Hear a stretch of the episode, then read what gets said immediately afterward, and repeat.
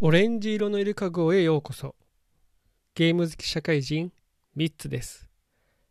ビデオゲームで味わった感動を誰かに話したいという気持ちだけで始めたこのポッドキャスト。名もなきゲーム好き社会人が独断と偏見で選んだ一本のビデオゲームについて語っております。さて、今回のタイトルはこちら。画廊伝説スペシャルについて語らせていただきます。それでは、スイッチオンはい、えー、それでは作品の紹介をいたします。えー、1994年にスーパーファミコンで当時、株式会社 SNK さんから発売された 2D 対戦格闘ゲームです。この作品はですね、もともとはアーケードゲームで稼働していたものの移植作品となっております。アーケードゲームは1993年に稼働されて、それから1年半ぐらいですかね、えー、1994年にスーパーファミコンで、えー、移植がされております。それ以外にもですね、様々なゲーム機で移植が、移植版がね、えー、発売されておりまして、えー、ネオジオ、えー、X68000、ネオジオ CD、ゲームギア、PC エンジンアーケードカード CD ロムロム、メガ CD、FM ツイン、あ、FM タウンズ、Wii、Xbox 360、Android、iOS、Windows などなど様々な本当ね、いろいろなゲーム機に、え、移植がなされています。まあ、そのことからも、あのー、人気のあるみんな大好きな作品なのかなというふうに思っております。現行機では、えー、PS4、Xbox One、Nintendo Switch で、えー、明らかネオジオシリーズとして、えー、配信がなされておりまして、こちらは、えー、アーケードのね、えー、移植作品となっております。で、この画廊伝説スペシャルはですね、シリーズ作品でもあって、えー、画廊伝説、画廊伝説2、そして、えー、画廊伝説スペシャル、その後には画廊伝説3、えー、まあ、その、もっとその先にはですね、えー、KOF、キングオブファイターズシリーズなどなど、えー、ずっとこう続いていく、えー、息の長い作品の、まあ、一つというところでございまして、えー、画廊伝説2のこうパワーアップ版的なですね、位置づけの作品でございます。さて、えー、推しポイントについてこう語っていきたいんですが、あの、いくつか推しポイントはありまして、えっ、ー、と、まあ、キャラクターがね、えー、全部で、えー、16名、16人のこうキャラクターが、え、今作は登場します。もともとはえ、画廊伝説のこう、えー、無印のね画廊伝説では、えー、3人のテリーボガテリー・ボガードアンディ・ボガードジョー・東のこの3名のですねキャラクターを選択してで、えー、コンピューターと対戦勝ち上がっていくっていう作品だったんですがあそれが今度その2になった時にはもう完全なですね対戦格闘ゲームとしてまあ、そのストリートファイター2と同じように対戦格闘ゲームとして、え、こう生まれ変わるんですね。で、その後、えー、2でのそのキャラクターの他に、え、その2で、えー、ボス的なキャラクターだったあ4名ですね。4名もこうプレイヤブルのキャラクターに追加されて、えー、まあ、完全版的なあの作品として、えー、登場しています。ですのであの遊べるキャラクターがね多いっていうのは、まあ、一つの推しポイントのかなと思っております。でちなみにその2で出てきたあの新しくねプレイヤブルキャラクターとして、えー、こうビッグベアチン・シンザン白縫舞キム・カッファン山田十兵衛、ね、この、えー、5名があの新しく2で追加されるんですけども、えー、スペシャルでは、えー、さらにですね、えー、そのボス的なあのストリートファイター2でいうとこう四天王的なあの立ち位置のキャラクターであるビリー・カーンとアクセル・ホークローレンス・ブラッドボルフガング・クラウザーというね、え、キャラクターが出てきます。そしてあの他の格闘ゲーム作品からゲスト参戦ということで両坂崎。これはあの龍子の剣っていうね作品から、えー、っとあの隠しキャラクターとして、え、出てくるんですけどもこの、えー、両坂崎も含めて、え、全部で16名。でこの中でやっぱこう推しキャラクターいるんですが私がもう本当一目見てあもうこのキャラクターにしようと思ったのは、えー、キム・カッファンですね。えー、キム・カッファンはあのテコンドーの師範なんですよ。でこうテコンドーこそ、えー、もう最強の格闘技っていうこう心情があってで、えー、正義を重んじて悪を許さないっていうねもう本当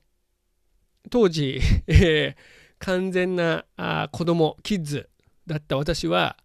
えー、このねえー、正義の味方的なね、えー、この キム・カッファンに惚れて、えー、キム・カッファンばっかり使っていました。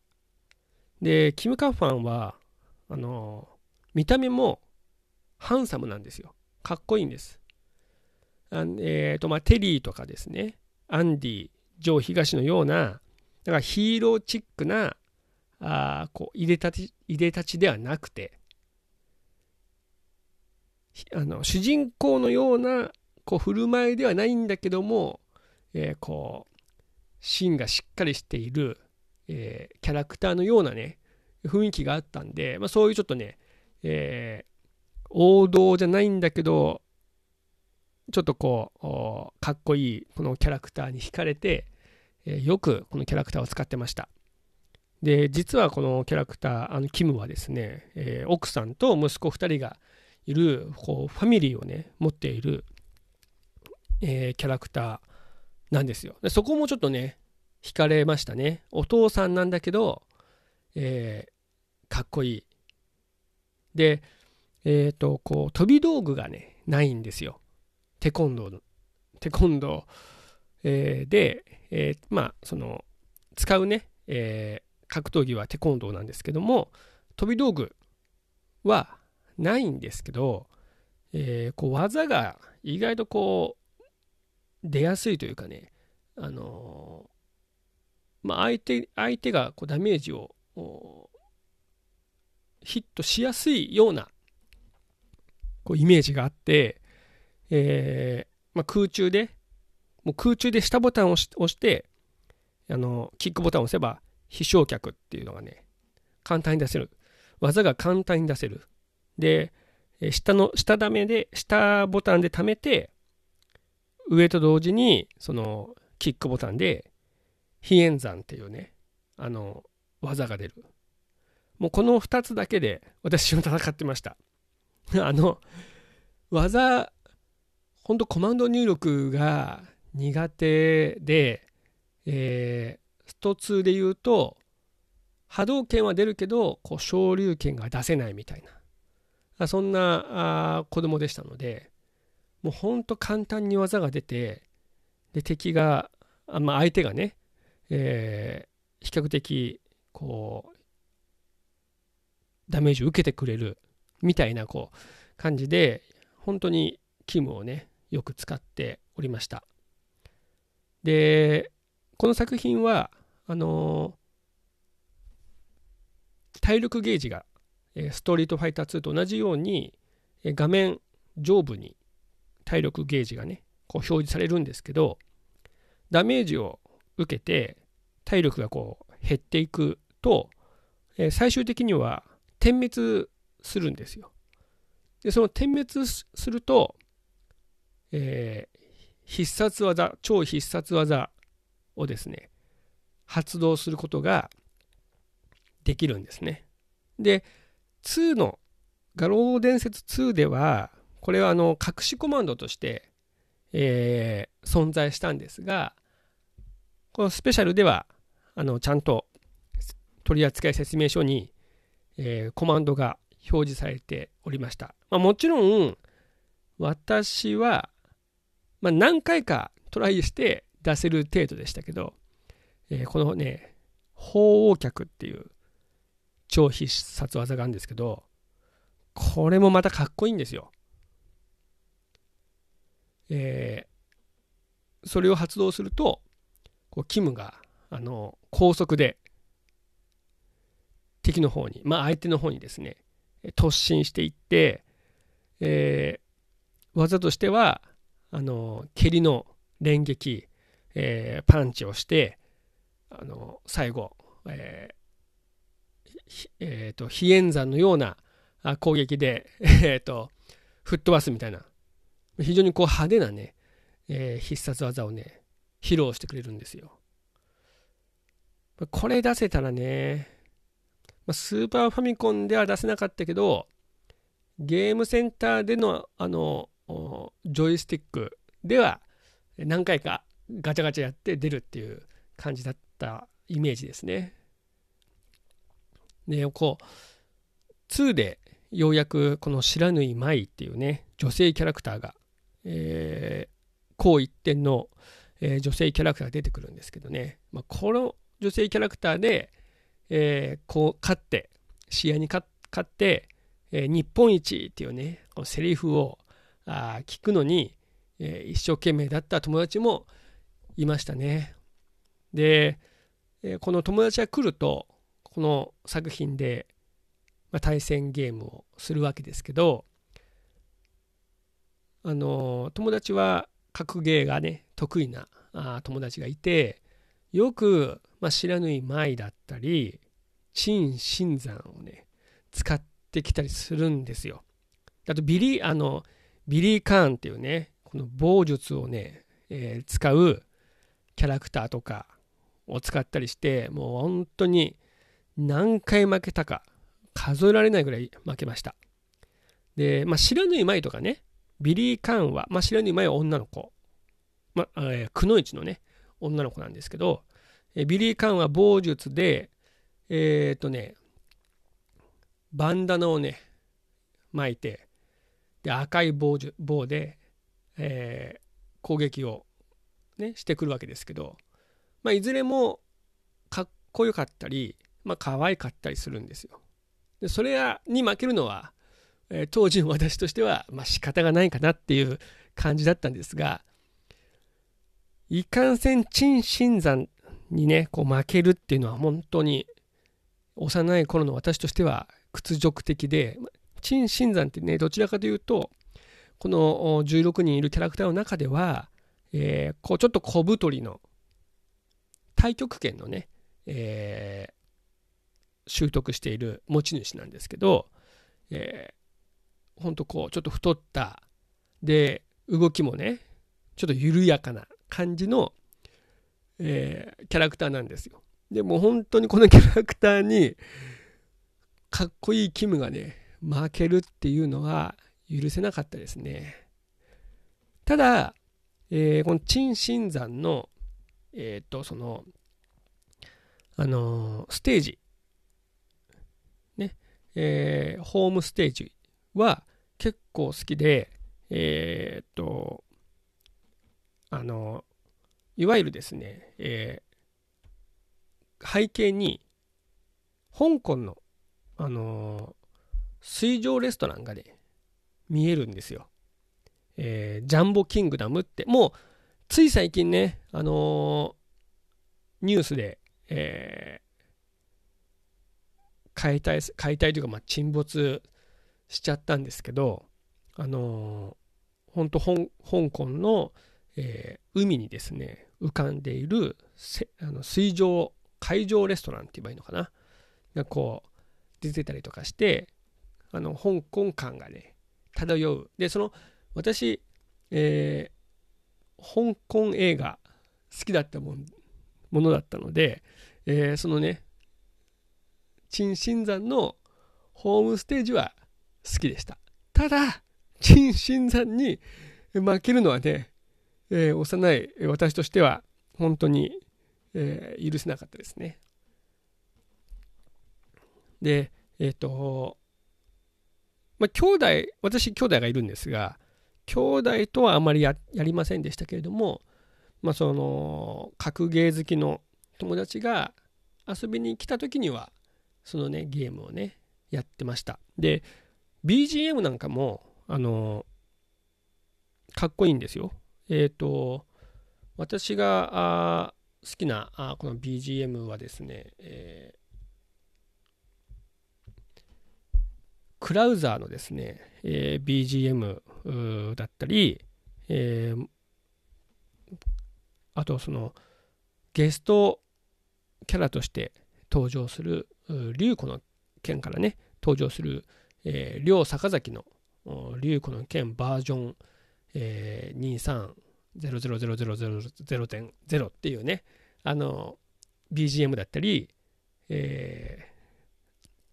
ー、クラウザーのレクイエム2単調 K626 っていう BGM これらもちょっとねかっこいい BGM なのでねぜひ聴いていただきたいなと思っています。で私の中で一番ねあの、えー、好きな BGM は、えーと、上東のこのタイ南部に伝えたい新しい歌っていう本当そのなんかあタイのね、えー、民族楽器のような BGM もかっこいいしテリー・ボガードのクリキントンっていうそのなんかポップなあの明るい、えー、BGM も好きだしそのテリー・ボガードの弟かな？えー、あ間違えた。あいや合ってるのか。あの テリー・ボガードの、えー、弟のアンディ・ボガードの、えー、BGM、えー、パスタ。これイタリアがねステージなんですよ。で、えー、そこのねあのこうイタリア感が出てる BGM も好きなんですが私としては、えー、ワンで、あの、画廊伝説無印のボスでボスと、ボスだった、えー、ギースのですね、えー、ギース・ハワードのステージの BGM、ギースに醤油っていう、えー、BGM が一番、まあ、かっこいいんじゃないかなっていうふうにね、個人的には思っています。本当あの、えっ、ー、と、ギースのですね、ステージは和風なんですけど、和を和のテイストがね、前面に出てるんですが、えっ、ー、と、立っている旗、えー、それは本当戦国時代に、あの武士が背中からあの背中に背負っているね縦長のこう旗があるんですけど、まあ、それが飾られてるんですがその旗を見るとアメリカの国旗だったりとかして和とアメリカのねこう、まあ、折衷っていうほどでもないんですけどところどころにこうアメリカの要素がね入っているステージ背景になってます。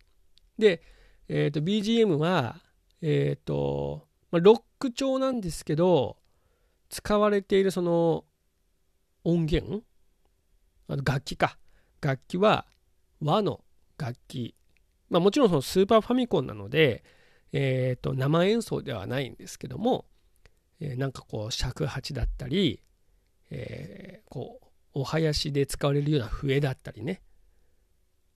ちょっと歌舞伎町的なこう音楽楽器が、えー、使われているいつつもこう雰囲気はこうロック調なね、えー、BGM でもうこれもね聴いていただけたらあこうかっこいい、えー、感じがねして、まあ、私の中で一番好きなあの BGM かなと思っております。まあ、そんな感じでちょっとあの推しポイント、えー、っと、思い出話もね、結構、えー、入ってしまいましたけれど、えー、この画廊伝説スペシャルについて、えー、語らせていただきました。えー、っとですね、実はおお便り、またいただいてしまいまして、ね、ご紹介させていただきたいんですが、えー、ゲームのつまみさんからいただきました。えー、先日はお便りを読んでいただき、どうもありがとうございました。ハードオフのアンバサダー、実は私2年目なんです。アンバサダーといっても、ハードオフで購入したゲームソフトなどを SNS で買ったよと発信しているだけですけどね。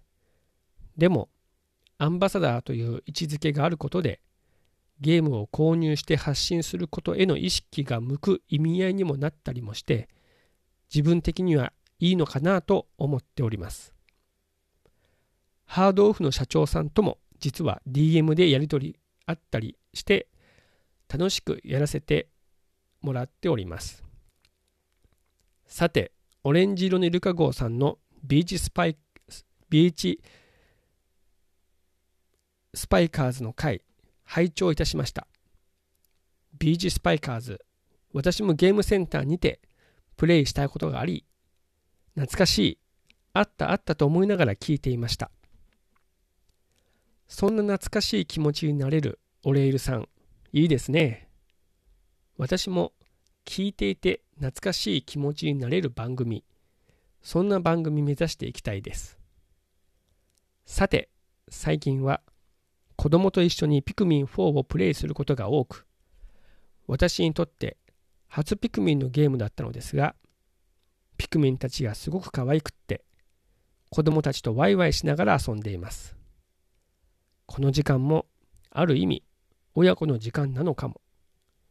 自分の好きなこのゲームというものを通じて、そういった親子時間ができるってなんだかいいですよね。ゲームの中で一緒に攻略法を見つけることは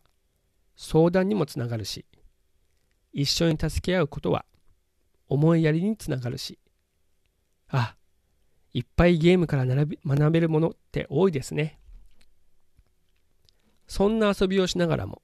これからも親子時間を大切にしていきたいと思いました。では、またメッセージしますね。レトロより。ということで、えー、ゲームのつまみさんの MC をね、務めていらっしゃる、えー、レトロさんからいただきましたメッセージどうもありがとうございます。あの、ハードオフのアンバサダーというのはですね、あの、以前、えー、レトロさんから、えー、お便りをいただきまして、まあ、そこで書かれていてですね、えー、ハードオフのその PR を SNS で、えー、してくれる方々をハードオフがですね、アンバサダーとして任命をするという制度で、すごいなと思っていたら、なんと2年目。素晴らしいですね。あの、レトロさんの、えー、X には、あこうハードオフでね、購入した、あこれ買いましたよっていうようなですね、えー、内容のポストもあ、内容もポストされていたり、えー、しますのでね、あのハードオフの情報をこう気になる方はあぜひねレトロさんフォローしていただければなと思います。あとそのビーチスパイカーズの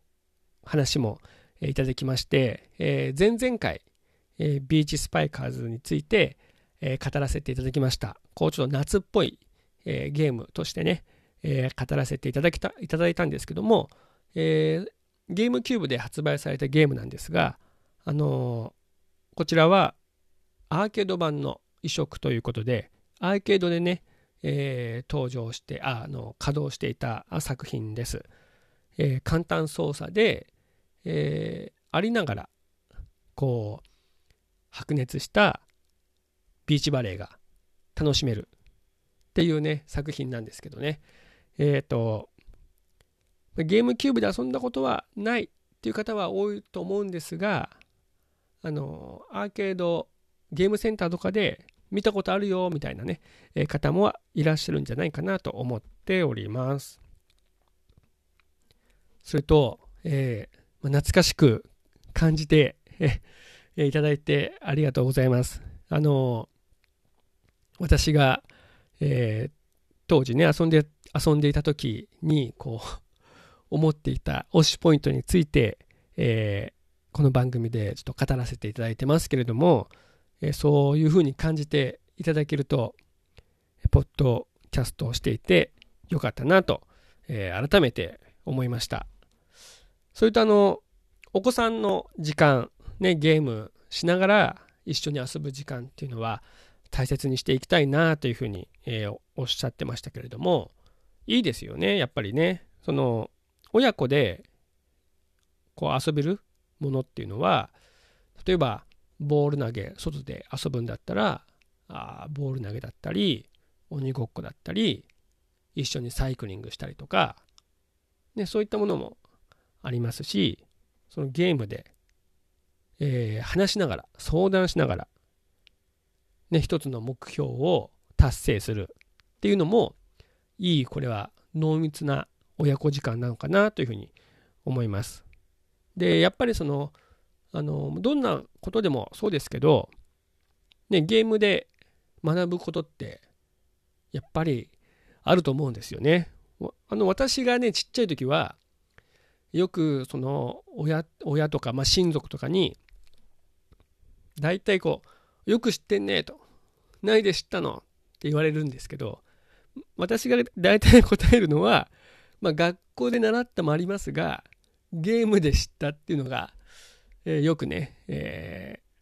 そうやって回答してました。でその親族とか親からは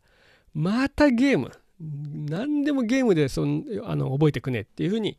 言われていたのをね、まあ、今でも覚えてます。ね、まあその親子時間を大切にしたいっていうのはね、やっぱそれは本当にそうだと思っていて、あのちょっと古い話になっちゃいますけど、チコちゃんの番組では、えー、お母さん、母親とその子供の接している時間っていうのは、えー、その例えばね18歳までっていう区切りの中でじゃあお母さんと子供が本当に一緒にいる時間っていうのは実際何年なのかって調べると、まあ、7年6ヶ月だったりお父さんに至っては3年4ヶ月だったり。でも本当高校を過ぎるとその人生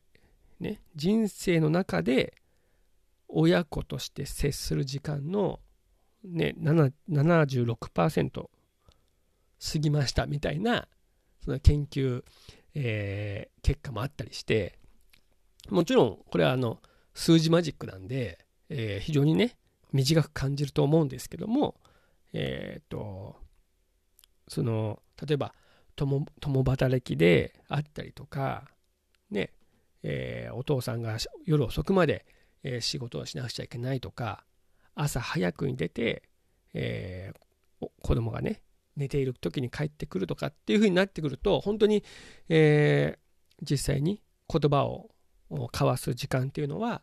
短いんですよっていうこうある意味なんか警告的なあの数字なのかなというふうに思っていて、えー、子供時間子供時間じゃない、親子時間をねえー、大切にしていきたいと思いましたっていうこのレトロさんのね、えー、思いっていうのはもう本当その通りだなというふうに思っております。さて、えー、次回タイトルに行きたいんですがあの9月30日何の日かあ皆さんご存知でしょうか、えー、突然ですけれども、9月30日はですね、えー、ポッドキャストの日ということで、あの、まあ、日本ポッドキャスト協会っていう、そのまあ、これは任意のあの協会ですけども、えー、日本ポッドキャスト協会っていう、その、集まりの主催の配信リレーがね、9月30日と10月10日の2日間にわたって行われます。えー、9時半から20時、えー、1番組30分枠ということで、2日間で44組の、えー、ポッドキャスト番組がこうリレー形式で、えー、配信されます。で、その中に、あのー、ゲーム系ポッドキャスト、まあ、いるのかなと思ってですね、こう調べたところ、えー、唯一、えー、誰かと誰かのゲーム話さんが登場するということで、あの、こちらの番組は、もちおさんとカステルさんの2人がね、えー、ゲーム話をされる、えー、番組なんですけども、9月30日に、こう、今あ、エントリーされてますので、えー、ぜひ皆さん聞いていただきたいなというふうに思っております。なんかね、こうゲーム系ポッドキャスト、結構ね、番組数が、えー、ありますので、まあ、皆さんでね、なんかこう一つ、えー、イベント的な ことをね、えー、していただくのもね、楽しいんじゃないのかなというふうに、まあ、勝手に思っておりますけれども、えー、9月30日に、え、誰かと誰かのゲーム話さんが、あの、配信リレーにエントリーされていますので、ぜひチェックしていただきたいなと思っております。えー、さて、え、次回のタイトルですけれども、え、ドラゴンクエストソード仮面の女王と鏡の塔です、え、こちらは Wii で発売されたドラゴンクエストシリーズの一つですね本当に何回も画面に向かってリモコンを Wii リモコンをですね動かしたゲームの一つあ作品の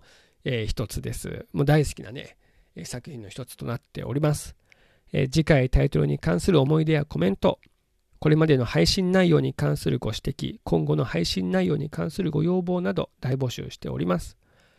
えー、Twitter 改め X、ハッシュタグ、おレイル、または番組名で検索していただいて、